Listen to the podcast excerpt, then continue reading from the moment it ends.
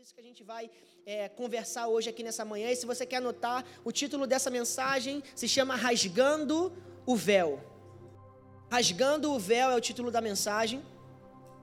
E eu quero começar aqui trazendo algumas observações específicas sobre a oração em si, afinal, é a nossa conferência sobre oração, que elas vão nos auxiliar aqui nessa manhã a tomar como ponto de partida é, essa esse hábito que deveria estar presente na vida do crente e que muitas vezes a gente considera como dispensável ou como algo é, é, eventual que a gente faz quando a gente abre propósitos, mas que a gente não coloca dentro da nossa rotina e durante os nossos dias. Uma coisa muito interessante sobre a vida de Jesus é que uma das coisas que ele mais fez enquanto ele estava na terra foi orar.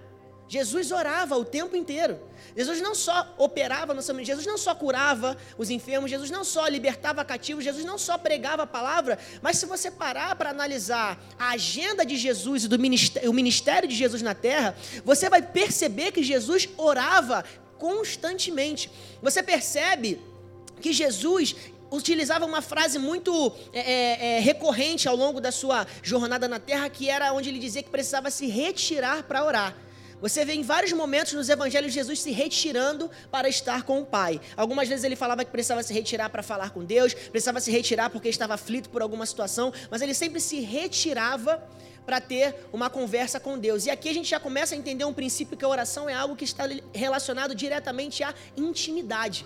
Ele se retirava para esse momento e era algo que vinha em conflito com a prática dos fariseus naquela época, que ele falava: "Eu preciso sair daqui para falar com quem realmente eu preciso ter contato e relacionamento". Diferente isso era um choque para a cultura dos fariseus, que precisavam fazer as suas orações publicamente para que todos pudessem perceber o que eles estavam fazendo. Então a gente já percebe com o vocabulário de Jesus como deve acontecer a prática da oração na vida cristã ela começa no privado e ela flui no público. Ela se manifesta no público, mas ela é gerada no privado, onde o crente escolhe se retirar para orar. Então, hoje a gente está aqui nesse, nesses dias de carnaval e a gente não fez um retiro como igreja, mas estamos aqui nos retirando para orar, para aprender sobre oração. Amém? Estamos com as nossas portas abertas com um propósito. Nós cremos que nesses dias pessoas precisam ouvir a palavra, pessoas precisam encontrar igrejas com as portas abertas. E isso não diz que nós somos contra igrejas que fazem retiro, mas nós acreditamos que o nosso chamado como igreja, desde que começamos a fazer a conferência de oração, é manter uma porta de esperança aberta para aqueles que estão precisando. Amém? Então, essa foi a direção que o Senhor deu para nós como igreja. Talvez você tenha se perguntado: nossa igreja United não vai fazer retiro? A gente pode fazer retiros em abril, a gente pode fazer retiros em é, é, março, julho, sei lá, dezembro, mas nos dias de festa de carnaval, a direção que Deus nos deu é que a gente esteja com, nossa, com as nossas portas abertas. Amém? Então, Jesus, ele tinha esse hábito e algumas vezes a gente precisa ter esse questionamento sobre a nossa vida, se nós estamos vivendo uma vida que reflete esse hábito, porque muitas vezes a gente se retira para fazer muitas coisas. A gente se retira para ter uma hora de almoço no trabalho, a gente se retira para ter um tempo de futebol com os amigos, a gente se retira para ter um tempo em família, isso é bom, isso é saudável e é louvável. A gente se retira para ter um tempo off, a gente se retira para ter férias, para descansar a mente. Mas quantas vezes a gente se retira para orar? Quais foram os momentos ao longo desse ano que começou ainda dois meses que você se retirou para orar de fato? Você vê Jesus algumas vezes interrompendo algumas agendas e falando: Eu preciso estar com o Pai. E quantas vezes a gente recusa convites para orar? Tem noção da, da, da, proporção dessas coisas? Porque se estamos colocando a oração dentro da nossa rotina e a gente considera isso como algo vital para a nossa vida, e eu falo, não, esse horário da minha vida, do meu dia, é um tempo em que eu tomo para de fato estar em comunhão com Deus através da oração. E eu não estou falando apenas sobre a oração diária que a gente faz conversando com Deus através do Espírito Santo ao longo da nossa rotina, mas um tempo de qualidade buscando ao Senhor. Quantas vezes a gente nega outras programações porque está na nossa agenda e um compromisso nosso sério a oração? Quantas vezes você manda uma mensagem e você responde a um convite falando, cara, essa horário eu não posso, amanhã eu não posso porque tal hora eu preciso, eu tenho um tempo marcado para estar com o pai. Isso parece extremo demais, mas é só para te levar a refletir se estamos ou não negligenciando a prática da oração na nossa vida, que é algo que não deveria acontecer. E eu não sei você, mas muitas vezes eu me pego nesse lugar onde eu estou no meio dos afazeres ministeriais, no meio dos afazeres da família, no meio dos afazeres do trabalho, e eu olho e falo: Nossa, eu estou fazendo tudo. Estou lendo a Bíblia, estou tendo meu tempo devocional, lendo a palavra, estudando a palavra, alimentando a igreja, mas estou pouco orando. Quantos aqui já perceberam isso? Quantos aqui já se identificaram dessa forma de, nossa, eu fiz tudo essa semana, esse mês, mas se eu parei realmente com qualidade para estar com Deus, foram uma ou duas vezes, sim, pontuais. Isso é sério. E eu quero começar também trazendo uma outra parte da introdução com algumas afirmações acerca da oração para que você guarde isso e entenda a importância da oração. A primeira delas é que a oração é uma comunhão que alimenta.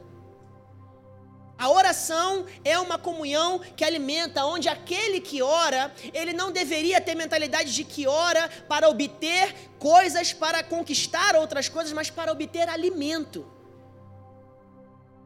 Quando você entende que a oração é um alimento para a sua vida, você não vai até o Pai apenas para poder procurar por aquilo que você precisa para fazer coisas, mas por aquilo que você precisa para sobreviver. A oração, ela é uma jornada de fé. E existe progressão na nossa oração. Quanto mais a gente ora, quanto mais a gente se aprofunda em relacionamento, mais a gente percebe que essa jornada está crescendo e avançando. A oração, ela muda situações. Isso é uma verdade, a gente vai ver isso na palavra.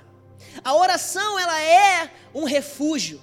Esse exemplo que eu te dei agora no início dessa semana, desse acontecimento comigo, a única coisa que eu tinha para me refugiar naquele momento era em Deus, através da oração, que foi único, o único lugar onde era uma certeza de um ambiente de paz em que eu poderia me encontrar naquele momento. A oração é relacionamento com o Pai. A oração é a voz da fé. Se você quer saber como a sua fé fala, ela fala por meio da oração, onde você se dirige num diálogo a um Deus que você não vê, mas que você sabe que é real e que você sabe que responde. A vida de oração frutífera é evidenciada quando o crente não ora mais por dever, mas sim por prazer.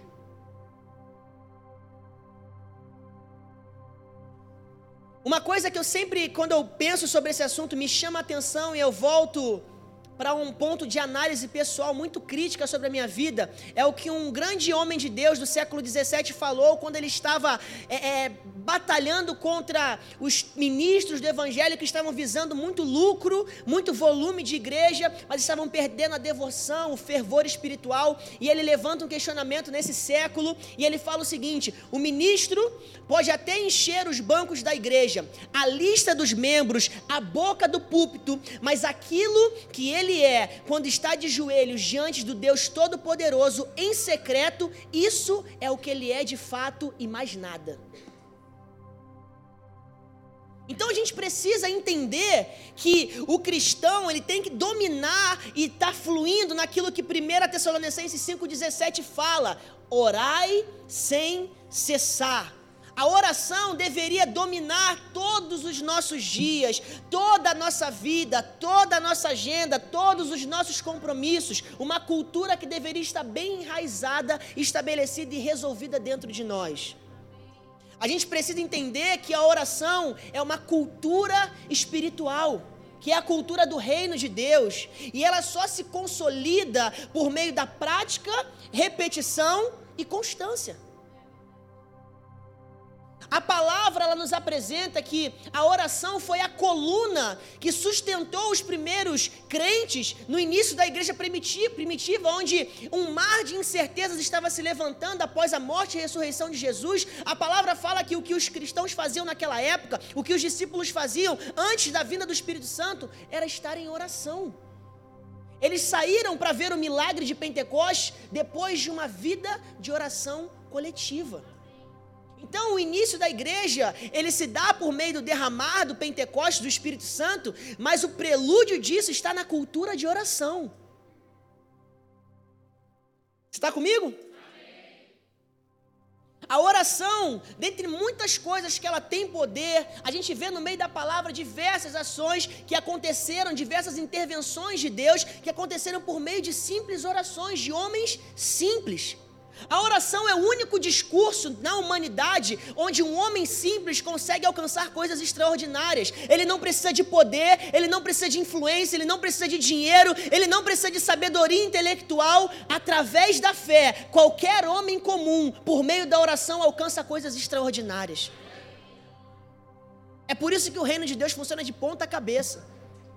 A oração não exige dinheiro para você alcançar alguma coisa, exige a fé. A gente vê Ana, lá em 1 Samuel, não era uma mulher que tinha recursos para poder fazer um tratamento e nem existia na época um tratamento para engravidar.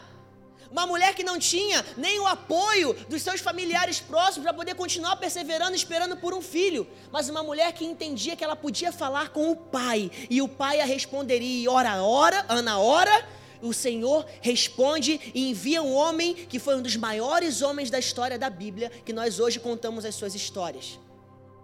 A gente vê Deus fazendo coisas extraordinárias por meio da oração, como por exemplo, Deus, por meio de Josué, Josué ora a Deus e Deus para o sistema do mundo e faz o sol estagnar por um período maior que o normal, para poder garantir a vitória do povo uma coisa que nem a pessoa mais rica do universo teria capacidade para fazer. A oração por meio da fé trouxe isso à existência. A gente vê por meio da palavra o rei Ezequias orando, e mesmo sem ter recursos bélicos, recursos militares, por meio da oração contra o levante do inimigo, a gente vê Deus em um, em um momento específico, destruindo 180 mil soldados que se levantavam contra a nação. E é claro que a gente está falando aqui de um contexto, num dispensacionalismo, na dispensação anterior à dispensação na qual nós estamos. E nós estamos falando de pessoas que eram alcançadas, respondidas por Deus por meio da misericórdia de Deus, e a dinâmica da oração era diferente de como nós é, nos portamos diante de Deus hoje. Muita coisa mudou, mas uma coisa que a gente está trazendo aqui é para você refletir que o nosso Deus continua sendo o mesmo, interessado em responder àqueles que aplicam o coração a buscar a sua face, a buscar a sua presença, a buscar a sua intervenção diante das suas causas. Então a gente entra na mensagem percebendo aqui que quando decidimos orar, nós não precisamos decidir mais nada na nossa vida. Está entendendo? Porque se a oração é uma comunhão que nos alimenta, se a oração é uma intimidade com o Pai, e se a palavra fala que o Pai conhece todos os dias da nossa vida antes de qualquer um deles existir, quando eu oro e eu começo a ouvir do Pai por meio da oração, por meio da palavra, eu começo a entender que as decisões ficam mais fáceis de serem tomadas, porque eu estou tendo um relacionamento com aquele que conhece os meus dias, conhece o meu amanhã e tem uma esperança e paz para a minha vida.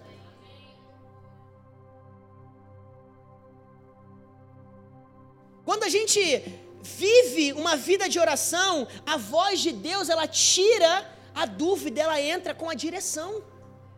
Às vezes a gente está sem saber como tomar uma decisão sobre alguma coisa, a gente vai até o Pai, a gente ora, uma oração alinhada à palavra, a gente vê as dúvidas para as decisões sendo exterminadas e uma direção vindo do céu para a gente tomar.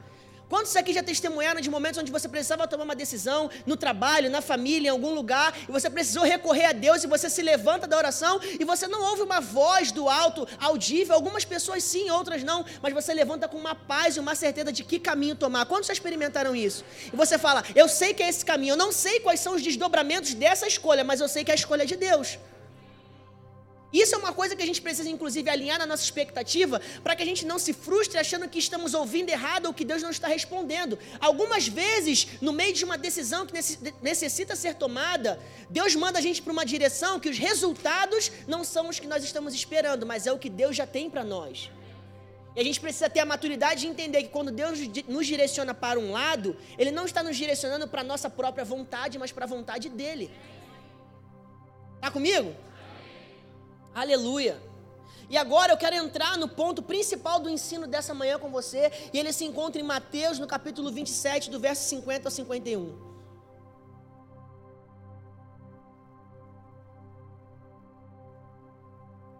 Nós estamos no ápice da obra redentora, no momento, no clímax da vida de Jesus e da resposta que ele trouxe à humanidade.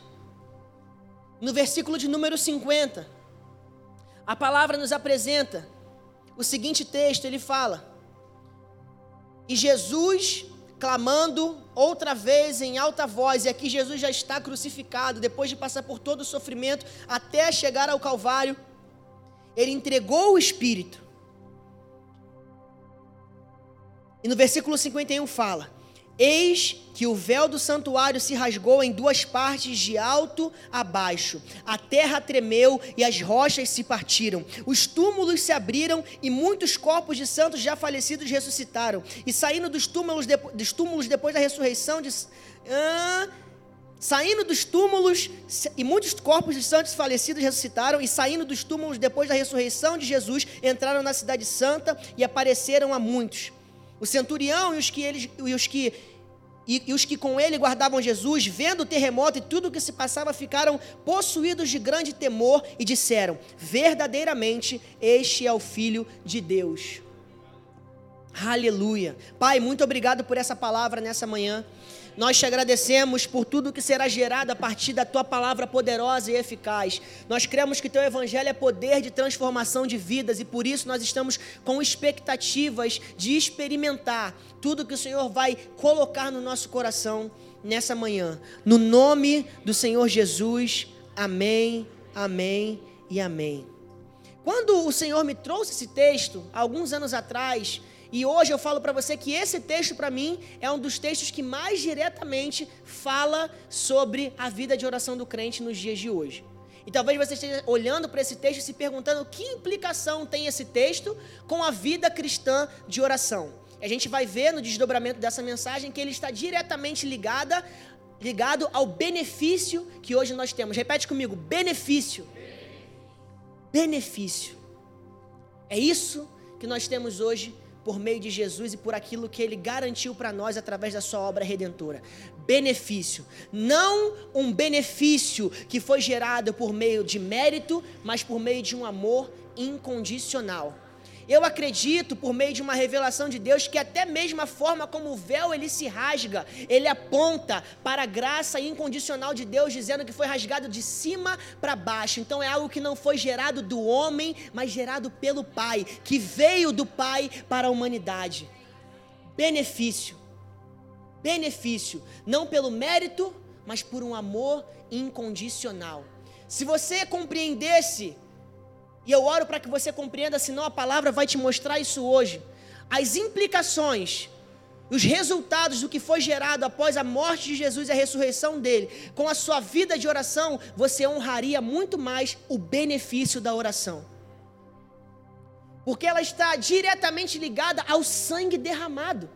Alguém que não tinha culpa de nada, deu a vida para que você pudesse hoje colocar o seu joelho no chão, se entregar na presença de Deus e falar em nome de Jesus, amém. A oração está ligada diretamente a toda a aflição que Jesus passou, a tudo que Jesus experimentou, para poder nos dar vida e vida e abundância. Quando você pensa sobre o quanto você negligencia uma vida de oração, você deveria pensar no quanto você negligencia o que Jesus sofreu para chegar na cruz, morrer e ressuscitar. O quanto você negligencia o sangue e o corpo de Cristo. E eu acredito que partindo desse lugar, a gente começa a levar com mais seriedade a oração, não só como algo que nos faz espiritualizados, mas que faz com que nós sejamos verdadeiros servos da palavra que reconhecem aquilo que Jesus pagou e que, ele, e que nós não merecíamos. Está comigo? Aleluia. Antes da gente entrar aqui em alguns pontos específicos sobre o véu, essa mensagem vai falar sobre o desserviço que nós estamos fazendo e que algumas vezes nós cometemos, praticamos na prática da oração, que é costurar através de atitudes inapropriadas, o véu que Jesus já rasgou.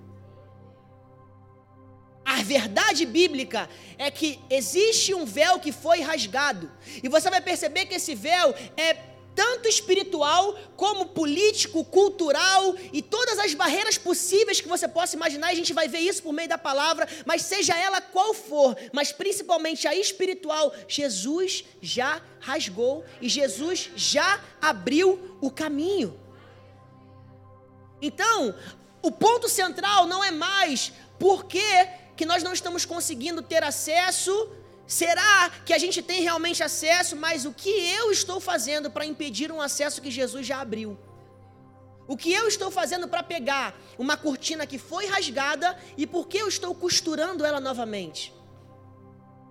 Existem algumas atitudes que costuram a cortina que Jesus, pelo seu sangue, rasgou. Eu quero que você anote isso. Existem algumas atitudes que costuram a cortina que Jesus já rasgou. Nenhuma delas parte do Senhor e nenhuma delas parte de Satanás. Porque Satanás não tem poder de mudar uma obra que Jesus já fez. Mas muitas delas partem de nós e do nosso relacionamento com Deus e de uma má interpretação e uma falha no nosso, no nosso conhecimento bíblico a respeito daquilo que a gente precisa seguir para viver uma vida de oração eficaz. Para a gente entender a fundo algumas coisas, a gente precisa falar sobre algumas curiosidades acerca da estrutura do santuário que é descrito nesse versículo aqui. Esse templo, citado aqui no Evangelho de Mateus, é, ele fala lá em. Deixa eu achar aqui onde eu me perdi, peraí.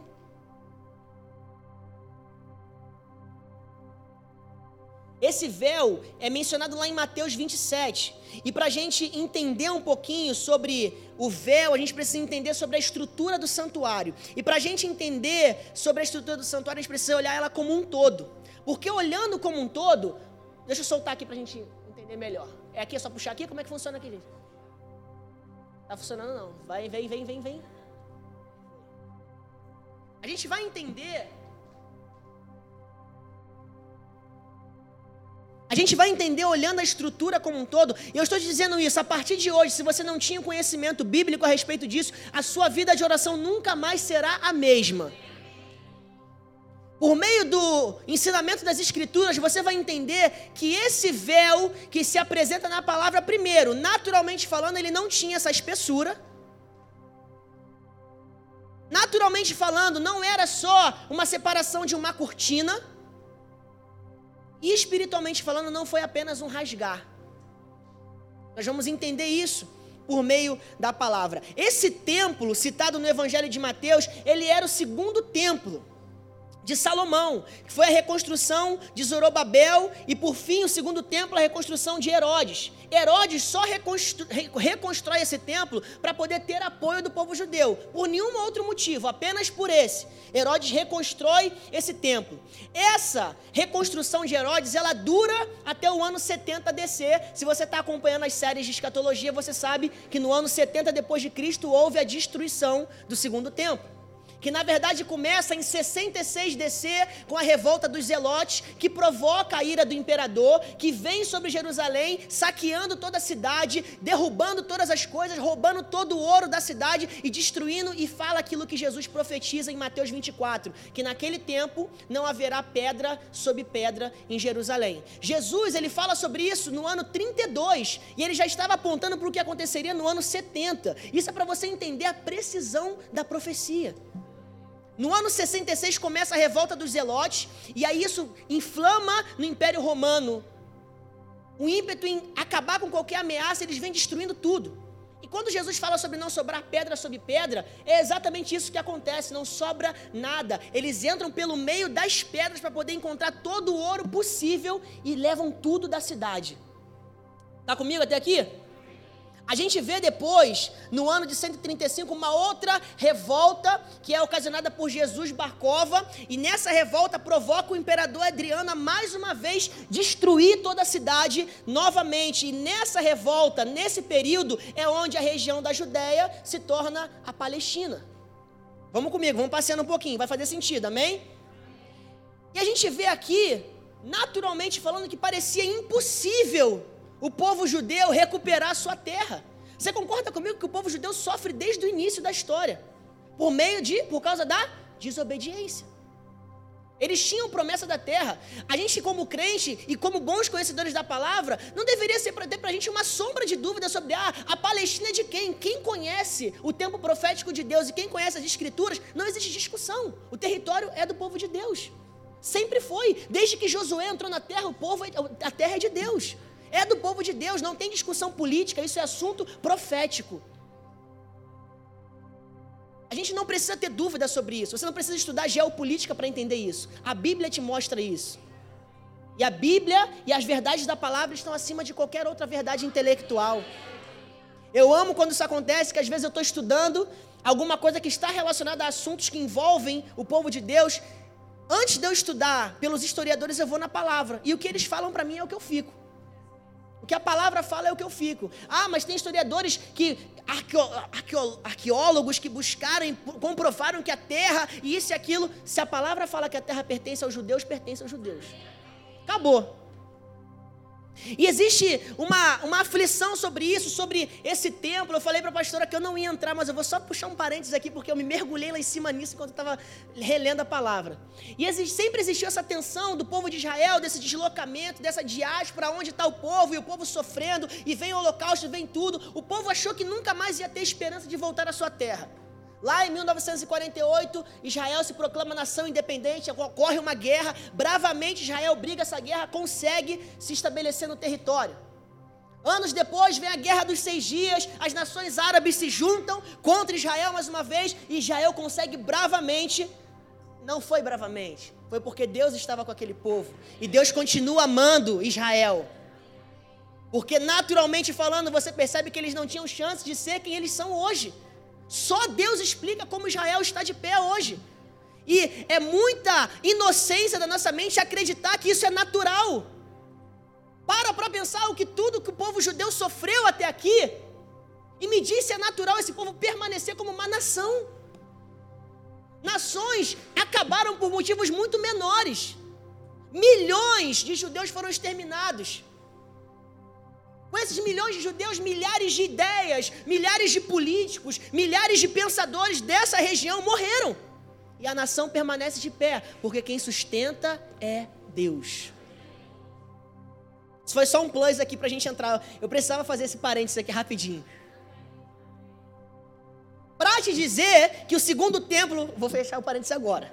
Para te dizer que o segundo templo foi destruído e existe uma discussão que nunca mais vai acontecer em nenhum outro templo em Jerusalém, ser reconstruído em nenhum outro templo. Mas isso é uma negação à palavra de Deus. Então, cuidado quando você compartilha a mensagem do Guia Mais, Gospelmente, falando, especialistas dizem que o templo, o terceiro templo nunca será construído. Falar isso é negar diretamente as palavras da profecia de Jesus, porque Daniel 9:27 fala que o tempo da tribulação começa e junto com ele começam a ser oferecidos novamente sacrifícios no templo que hoje não existe. Então a gente tem uma certeza que um terceiro templo será construído. Nem todo judeu acredita dessa forma.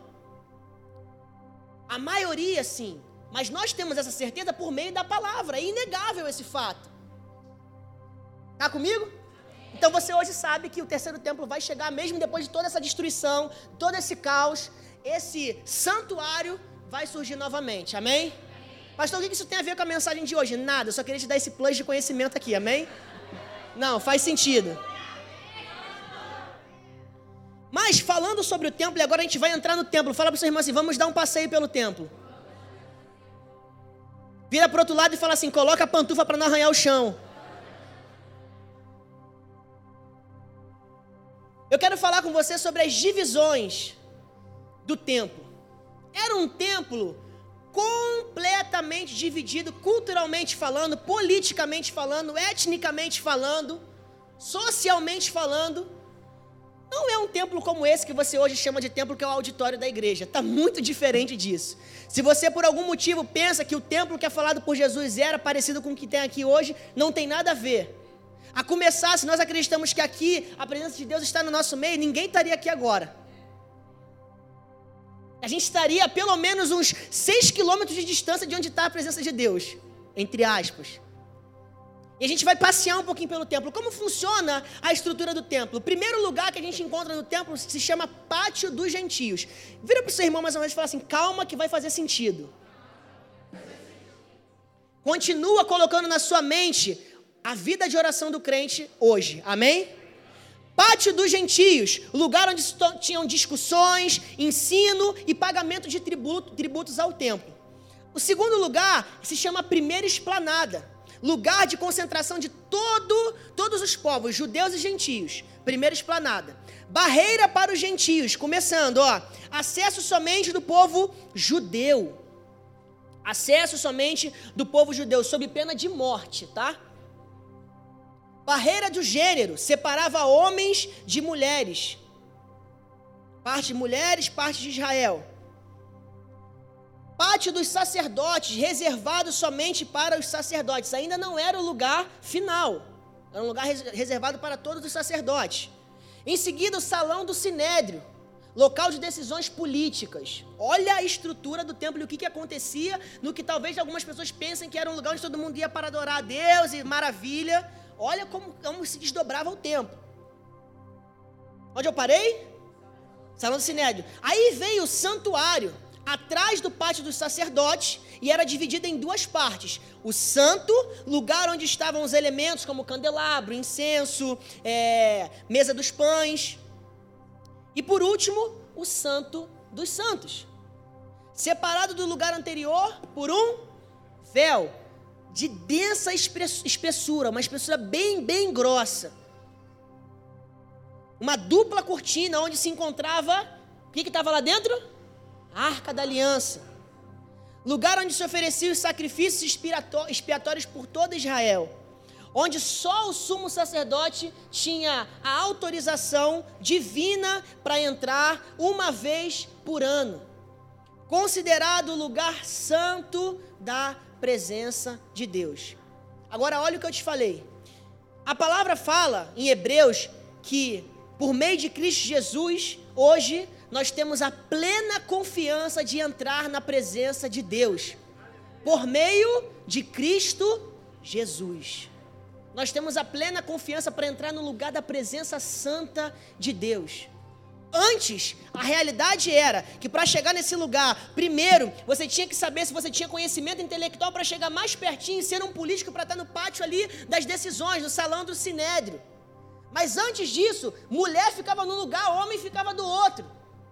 Mas antes disso, tinha um lugar onde só os sacerdotes poderiam ficar. Então, se você não tinha uma influência religiosa, uma formação religiosa que vinha de linhagens familiares, você não podia estar ali. Mais à frente, no lugar do santo, somente alguns determinados sacerdotes poderiam estar para administrar as mesas. E, digamos, entre aspas, numa figura de linguagem, sentir o cheiro, mas bem de longe ainda, da presença de Deus. E apenas um, o sumo sacerdote, tinha a autorização para entrar no lugar onde plenamente habitava a presença de Deus naquele tempo. Você está entendendo que esse véu que Jesus rasga não era apenas um tecido, não foi apenas um pedaço de tecido, mas envolveu diversas coisas que no final comprova que o sacrifício de Jesus ele veio para alcançar a todos sem distinção de raça, sem distinção de povos, sem distinção de etnia, sem distinção é, social, econômica, política, veio para todos. Então o véu de separação, ele carregava, o véu, ele carregava um peso de separação muito maior do que de um simples tecido. Só que lá em Mateus 27, 50, a palavra fala: depois de ter bradado novamente em alta voz, Jesus entregou o Espírito. Naquele momento, pega a escada para mim e o estilete. Naquele momento, o véu do santuário rasgou-se em duas partes, de alto a baixo. A terra tremeu e as rochas se partiram. Então, para que você entenda o rasgar desse véu, olhando todo esse contexto, toda essa estrutura, do que representava o véu do santuário, basicamente o que a gente vê. Hã? Tá bom. Basicamente o que a gente vê, segura aqui. É, é após a consumação do sacrifício. Declarando diante de toda a humanidade o seguinte: a partir de hoje, pelo derramado meu sangue, está sendo rasgada de uma vez por todas o acesso ao Pai. A partir de agora, não existe mais separação entre homem e mulher, rico e pobre, influente ou não. Todos aqueles que creem no sangue poderoso de Jesus podem acessar por meio do nome de Jesus a presença de Deus.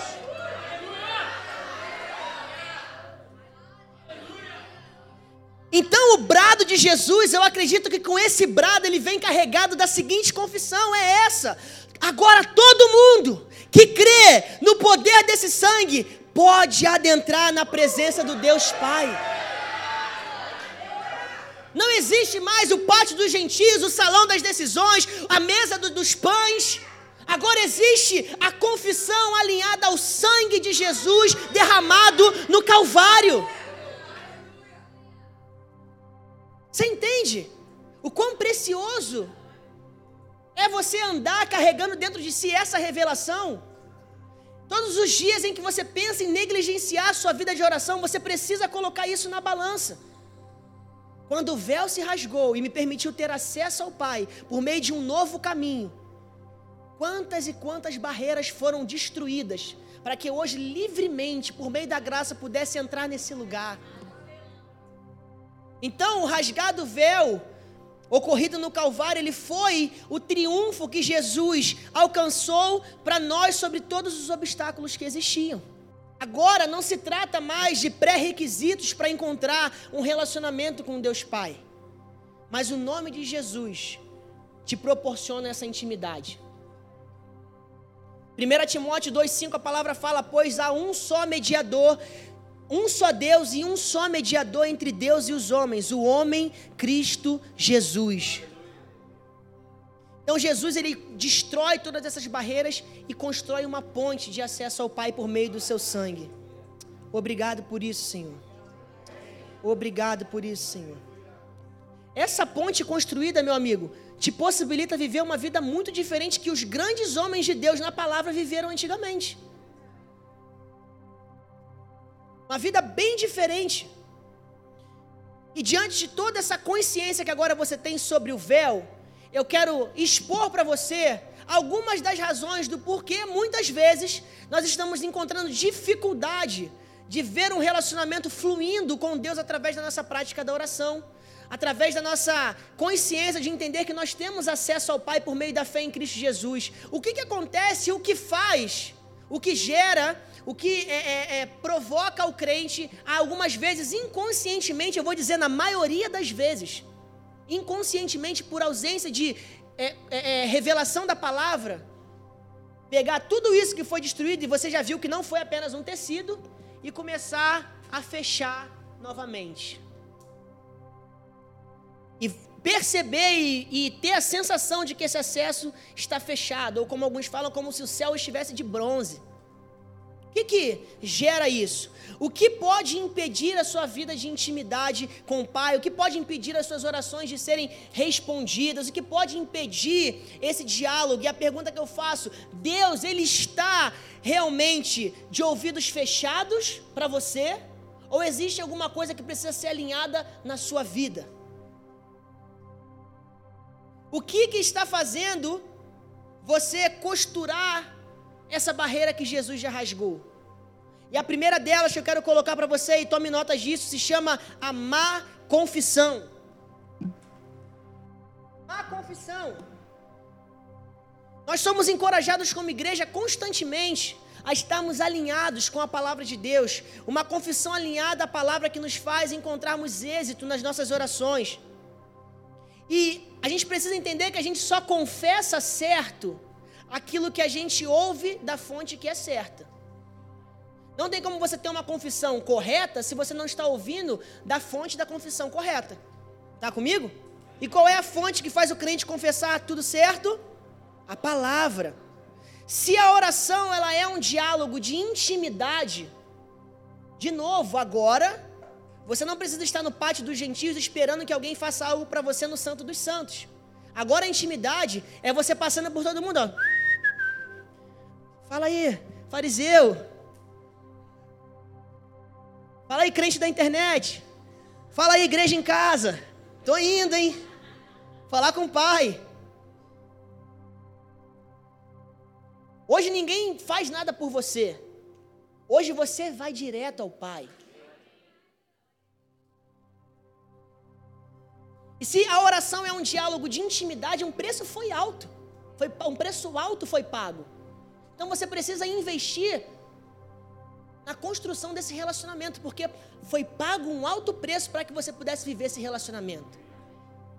É como se alguém tivesse dado para você, pagado para você uma faculdade caríssima, que você não tinha como pagar. Imagina, que decepcionante. Eu pago para você a melhor faculdade de medicina do mundo. E você vai para lá e você só fica nas chopadas e nas festas da faculdade. Até se forma, mas se forma como um péssimo médico estudando na melhor escola que alguém pagou um preço alto que você não poderia pagar. Essa é a comparação que a gente precisa trazer à nossa mente, ao nosso coração, quando a gente pensa na negligência de uma vida de oração. Está entendendo onde a gente está indo? Então, é um diálogo de intimidade que você precisa saber falar conhecendo quem você está se relacionando. Vou te dar um exemplo de quando eu não falho na minha confissão, é quando eu conheço a minha esposa. Eu falo com ela com intimidade de maneira assertiva porque eu me relaciono com ela. Então, quando eu estou com ela fazendo juras de amor e, e amando a minha esposa, eu não chego para ela e falo, é, é, Maria, minha esposa, é, se for seu desejo, me ama. Até quando eu estiver doente. Maria, você promete que você vai me amar. será que você vai mesmo me amar quando eu estiver sem dinheiro? Tipo agora. Será que você vai me amar quando eu, quando eu estiver sem carro? Quando, quando o nosso filho sair de casa e ele for criado e ficar só nós dois? Você vai me amar ainda assim? Eu não tenho esse tipo de diálogo com ela porque eu conheço a aliança que eu fiz com ela. E nessa aliança, um dia a gente falou: na saúde, na, na doença, na riqueza, na pobreza, nós estaremos juntos todos os dias. Se eu conheço a aliança que eu fiz com ela, não preciso voltar numa confissão desalinhada para assegurar que nós estamos na mesma página. Da mesma forma funciona no seu relacionamento com o Pai. Se você conhece a aliança que Ele fez com você, que foi de sangue, por meio de Cristo Jesus, você não precisa voltar numa confissão de incerteza.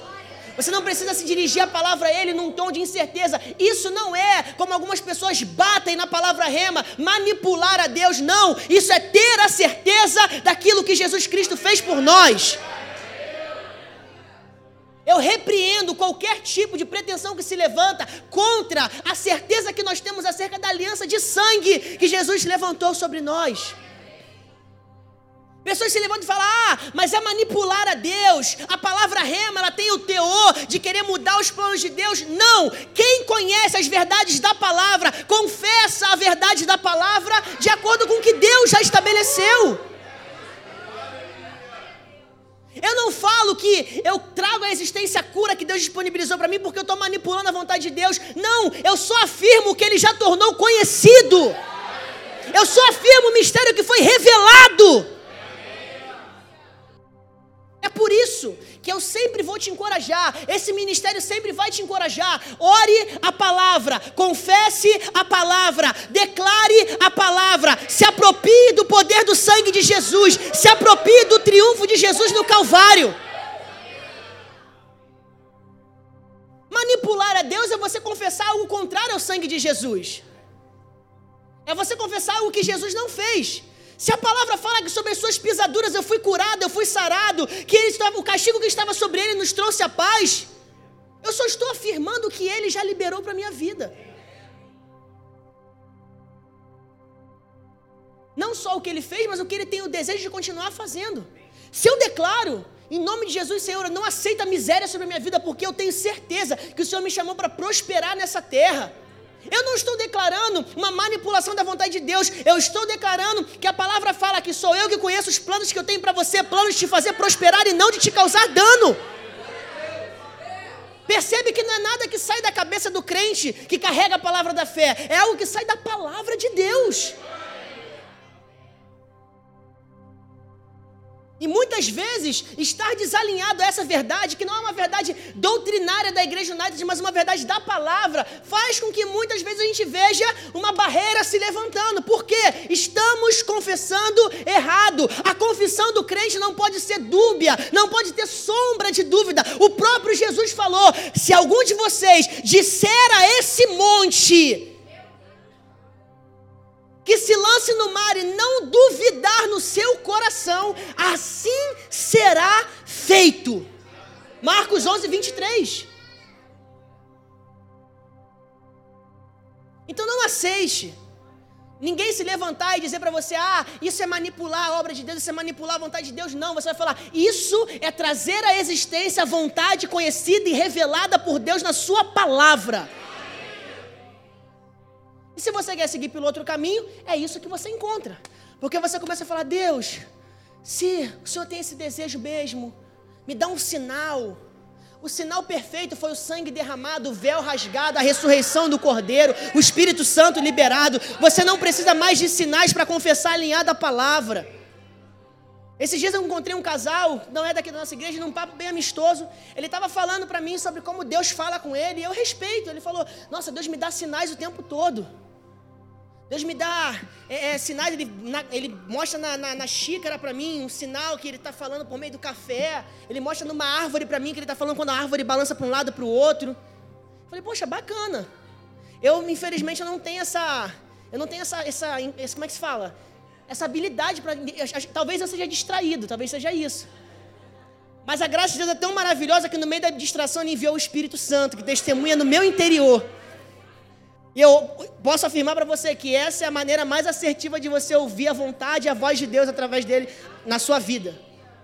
Então, por que, eu não faço esse tipo de confissão com a Maria?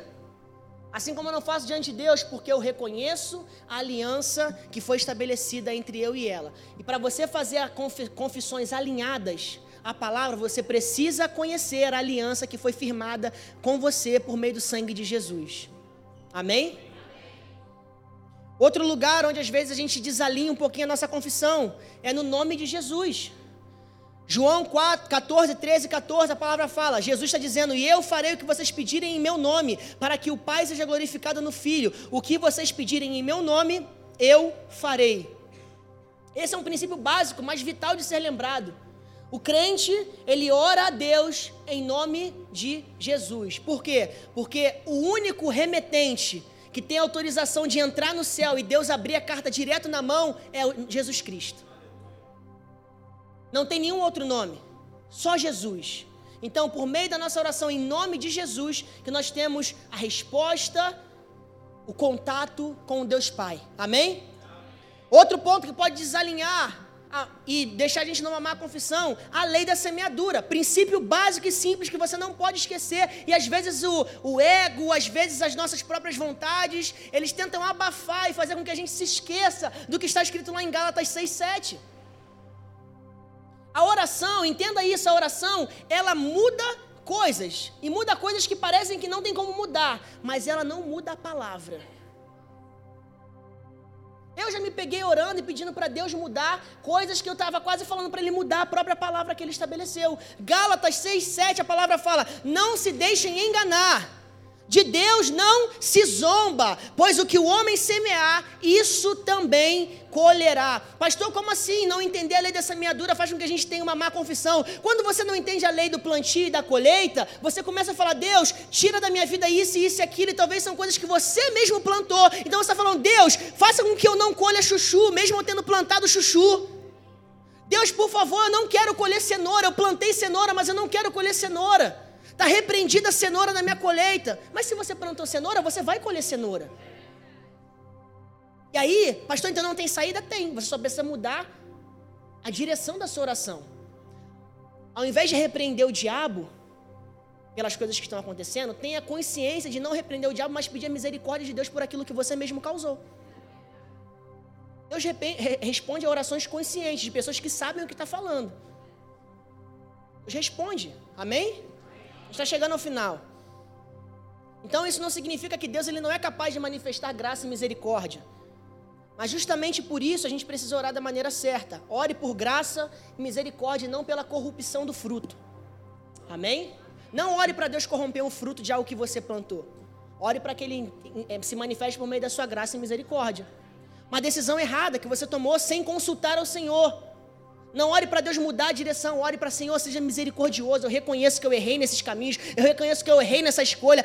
Mostra a tua misericórdia, a tua palavra fala que as suas misericórdias se renovam a cada manhã. Ela é a razão porque nós não somos destruídos. Então, Senhor, eu chamo a existência essa palavra para minha vida. Muda a direção da oração e alinha a sua confissão. Amém? Um outro ponto sobre o nome de Jesus que eu pulei rapidinho, eu quero voltar. Que horas são? Vou fechar. É sobre a oração do Pai Nosso. Talvez se você é novo na sua caminhada da fé, está conhecendo ainda os princípios do Evangelho, você talvez esteja se perguntando, nossa, a gente tem a oração bíblica do Pai Nosso lá na palavra, a gente não ora a oração do Pai Nosso. Algumas coisas precisam ser estabelecidas em relação a isso. A primeira é que Jesus apresenta essa oração numa dispensação anterior à dispensação que nós estamos hoje. Jesus viveu na dispensação da lei. E depois da sua morte e ressurreição se inicia a dispensação da graça. E você percebe que na oração do Pai Nosso, não, ele não fala o próprio nome. A oração termina que fala, Pai Nosso que está no céu, santificado seja o teu nome, venha nós o teu reino, é porque você é católica, eu não lembro como é, é porque é diferente, né? Você tem a sua vontade, é porque fala os nossos devedores e na outra as nossas dívidas, não tem uma diferença assim? Tem, né? Assim na terra como no céu, como é que fecha a oração? Dias daí hoje, perdoai as nossas ofensas, aí tem perdoar as nossas, as nossas dívidas, assim como nós perdoamos os nossos devedores. Não nos deixem cair em tentação, mas livrai do mal. Amém. Tudo aquilo que pedirem no meu nome, assim o farei. O nome de Jesus não é mencionado na oração que é feita no dispensacionalismo da lei. A oração do Pai Nosso é errada? Não, Jesus apresenta um modelo de como nós nos posicionamos diante do Pai. E se você perceber, o teor da oração do Pai Nosso é parecido com as mesmas orações que Davi fazia. A oração no Salmo de número 3, Davi começa exaltando a Deus, engrandecendo o nome de Deus, pedindo escape e por fim agradecendo. Então ele apresenta um modelo de como a gente se dirige ao Pai. Mas uma oração que não carrega o nome de Jesus não é uma oração autêntica da dispensação na qual nós estamos. Somente Jesus media as nossas palavras com o Pai. Ele é a única ponte que leva as nossas palavras ao Pai. Amém? Só um parênteses sobre isso. Segunda lugar onde a gente pode estar costurando véu são três, gente. A gente vai fechar. É na incredulidade. Mais um ponto onde algumas vezes a gente encontra a barreira de novo e se perguntando: nossa, mas essa barreira não foi quebrada, ela não foi rasgada, por quê? Incredulidade. Eu lhes asseguro, a gente leu esse texto. Se alguém disser a esse monte, levante-se, atire ao mar e não duvidar, mas crer, assim será feito. Então, se a oração ela é um diálogo com Deus, você não deveria se esquecer com quem você está falando. Ele é o Senhor da provisão. Ele é o Senhor da visão, Ele é o Senhor do propósito, Ele é o Senhor da família. Então, crer que Ele vai fazer aquilo que está diretamente ligado aos seus atributos e à sua vontade, é o caminho certo. Sonde o seu coração e veja como está o seu poder de crer por meio da fé. Se ele precisa ser calibrado, se alimente da palavra. Não se alimente de louvores, não se alimente de testemunhos, porque a única coisa que faz com que a sua fé seja alimentada é a palavra de Deus. Ninguém alimenta a fé por meio de louvor, ninguém alimenta a fé por meio de testemunho. Fé só se alimenta por meio da palavra, é princípio. Fé só cresce, fé cresce, fé tem tamanho, mas só se alimenta por meio da palavra. Quem não lê a palavra não vê a sua fé crescendo. Quem não se alimenta da palavra não vê a sua fé crescer. E quem não vê a fé crescer está suscetível a duvidar. Está comigo? E por último, a última barreira a gente fecha aqui. Do porquê talvez você esteja percebendo um véu voltando a ser fechado e Deus não tem nada a ver com isso, Jesus não tem nada a ver com isso as suas ofensas. As suas ofensas. Marcos 11, 25. E quando estiverem orando, olha o que Jesus fala. E quando estiverem orando, fazendo o quê? Orando. Se tiverem alguma coisa contra alguém, perdoem-no, para que também o Pai lhes perdoe os seus pecados. Esse ponto é muito interessante porque associa oração e perdão. E pessoas que carregam mágoas, frustrações, são pessoas que não possuem uma vida de oração vitoriosa. Eu vou dizer de novo e você precisa anotar isso. Pessoas que carregam mágoas e frustrações em seus corações são pessoas que não vivem uma vida de oração vitoriosa. E por mais que não pareça, isso é uma das maiores expressões do amor de Deus com a nossa vida. Por quê, pastor? Por que, que Deus ele manda eu perdoar meu irmão, eu liberar essa ofensa e depois ele vai tratar de me responder e tudo mais? O que isso tem a ver? Deus não responder as minhas orações é amor? Como assim? O que isso significa? Deus, ele te chamou para um relacionamento e nesse relacionamento ele te fez imagem e semelhança com a vida de Jesus em você. Tá comigo? Ele te fez parecido com o filho. Tá comigo? E o filho não andava com ofensa. O filho não alimentava mágoa. E é por isso que o filho falava: Eu faço o que meu pai me fala, porque ele ouvia do pai o tempo inteiro com um coração incorruptível. Então, pastor Marcos 11, 25, o texto não diz que Deus não vai me responder caso eu tenha algo contra alguém. Realmente, o texto não fala isso.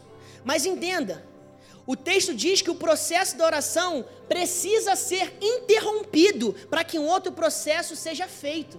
Ele fala: se você estiver orando e tiver uma ofensa com alguém, vá pedir perdão. Então, um processo para para que o outro se inicie. Por quê? Deus ele quer te curar antes de te responder. Deus quer te curar antes de te responder. Deus quer te tratar antes de te dar coisas porque Ele te ama. Ele te ama. É a mesma coisa que um pai que tem o desejo de dar um carro para o filho. Mas o filho tem um problema, tem uma, uma deficiência que precisa de uma cirurgia para ser consertada. O pai fala: Antes de eu te dar o carro, eu preciso tratar o seu problema, para que você possa dirigir o carro. Porque se você tem uma deficiência na perna que tem um jeito com uma cirurgia, eu vou pagar primeiro pela cirurgia. A gente vai interromper o processo da habilitação do carro para que você primeiro esteja apto para viver o sonho que você tem no seu coração e que eu tenho para você. Tá entendendo? Ele quer te ver na intimidade com Ele com saúde. Saúde no coração, saúde na alma. Uma vida espiritual inabalável. Ele quer te ver parecido com Jesus. Ele quer o seu melhor. Por isso é que ele te convida antes de entrar no lugar da intimidade, entrar no lugar da restauração do seu coração. Amém? Aleluia. Então, conhecendo essas coisas, tendo a consciência dessas verdades e colocando elas em práticas, aquele véu que já foi rasgado por meio de Cristo Jesus volta a estar desobstruído, porque você tem conhecimento da palavra.